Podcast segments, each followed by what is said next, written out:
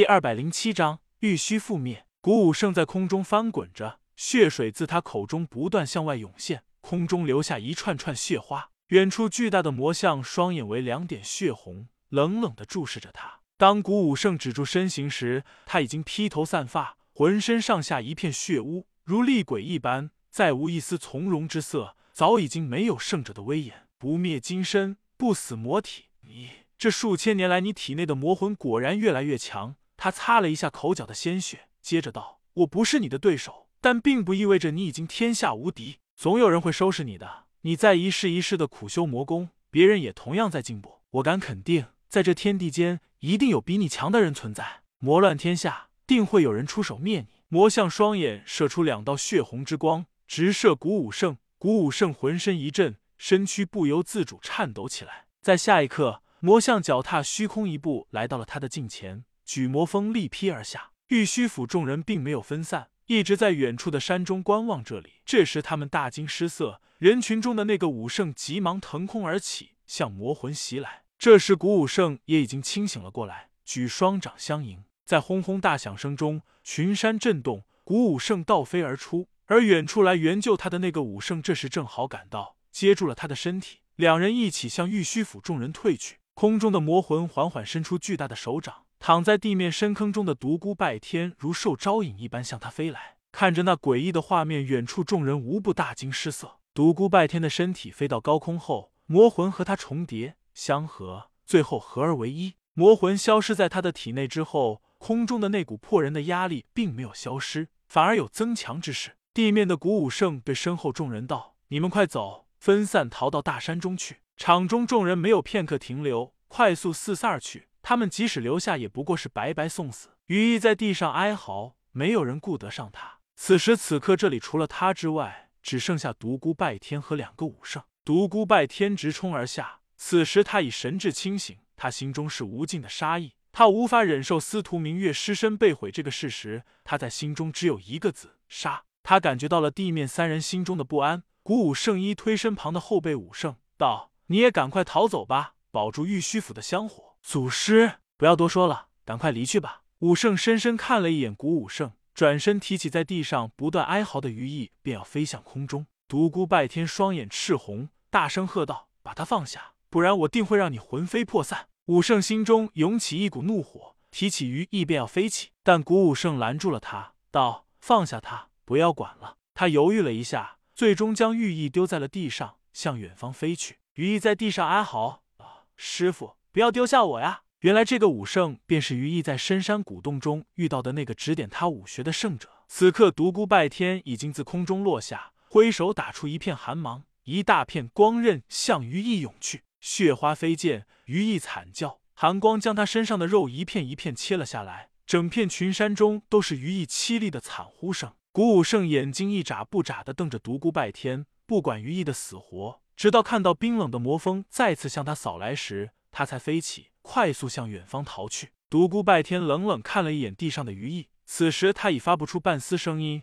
肆虐的光刃已经令他全身上下一片血肉模糊，森森白骨都已若隐若现，眼看活不成了。独孤拜天心中的悲愤似乎减弱了一些，他向远空中的古武圣直追而去。在这群山中，隆隆声不断，耀眼的光华闪耀四方，千年古圣地毁于一旦。不仅玉虚府所在山峰消失。连同他周围的数座山峰也一起被魔风扫平了。群山中乱石飞射，巨大的石块令在山中逃亡的玉虚府弟子损伤惨重，最后仅有一半人逃离了这片危险地带。古武圣此时在难挡魔风威，根本不能够再与独孤拜天匹敌。此时独孤拜天体内的魔魂之力当真浩瀚惊天，只在神话传说中出现的神通在独孤拜天身上惊现，抬掌碎空，跺脚裂山。此刻的古武圣狼狈无比。最后，他咬紧牙关，飞身即逝，向遥远的东方飞去。想跑没那么容易，今天你的命我要定了。冰冷的话语不带任何感情。独孤拜天在后紧追不舍，强大的力量令空中传出阵阵波动。两人一前一后在空中急速飞行。独孤拜天双眼血红，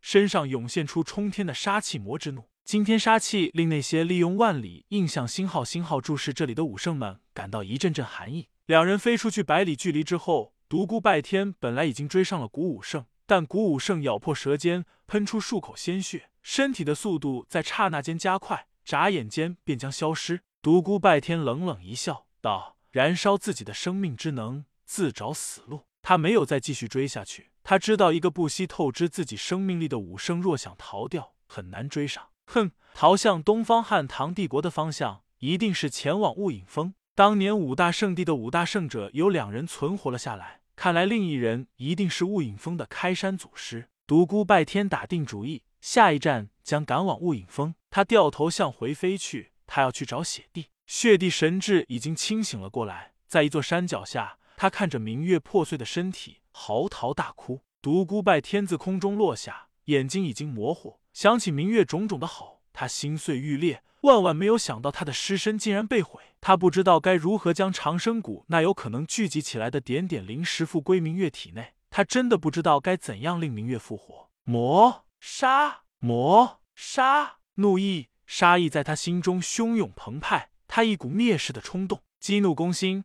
滔天的魔气自他身体散发而出，冲天而起。这股怒意被天宇大陆上那些强大的武圣一下子便感知到了。许多人都知道大陆将不再平静，一场杀戮将自此开始。古老的传说被他们回忆起，也许是这一场劫难，也许这是一场意想不到希望开端。独孤拜天在失去理性、发狂一刹那昏了过去，他做了一个奇怪的梦。在无尽的黑暗中，他似乎看到了点点光明。他努力向前跑去，但怎么也无法达到明亮所在。黑暗与光明之间似乎有着难以逾越的界限，不管他怎样努力，都是徒劳。他不甘忍受黑暗的空虚，发狂之下破开了黑雾，一下子进入了一片未知的所在。一座金碧辉煌的大殿矗立在他眼前，细看之下，整座殿宇竟然是白玉雕琢而成。三个古体字在殿门之上发着灿灿金光，月神宫，月神宫。独孤拜天却感觉熟悉无比。他试着推了推紧闭的白玉门，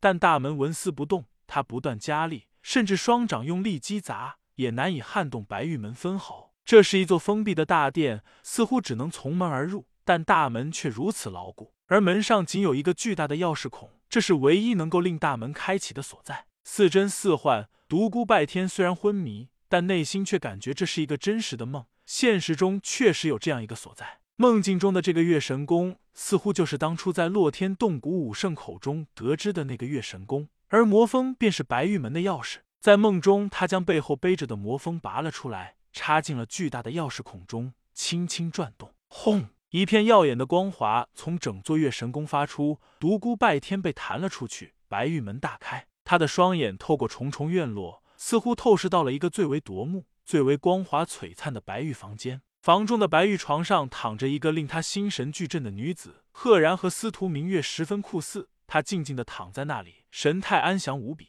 但身上似乎没有丝毫生命迹象。他脑中轰的一震，“秦月”二字口吐而出。与此同时，白玉大门关闭了，阻断了他的视线，将那个令他魂牵梦绕的身影隔在了里面。白玉大殿之外，在升腾起无数强者的气息。有光明的，有黑暗的，有令人心灵宁静祥和的，有令人感到战栗恐惧的，皆围绕在大殿附近。昏迷的独孤拜天过了好久后才醒了过来。这时血滴泪已干，这个可怜的老人只是呆呆的发愣，似乎灵魂已经离体而去。独孤拜天一阵心酸，而后想起了梦境中的情景，他心中一阵颤抖，脑中一阵迷乱，似乎想起了什么，点点记忆在复苏，而后一头部一阵剧痛过后。他一下子惊醒了，他想起了过去的一些事情，梦中所见竟然是真的，月神宫真的就是那副样子。他感觉有些熟悉，这种熟悉并不是因为刚刚想起了一点遥远的过去，而是似乎这一世他曾经到过那里。这怎么可能？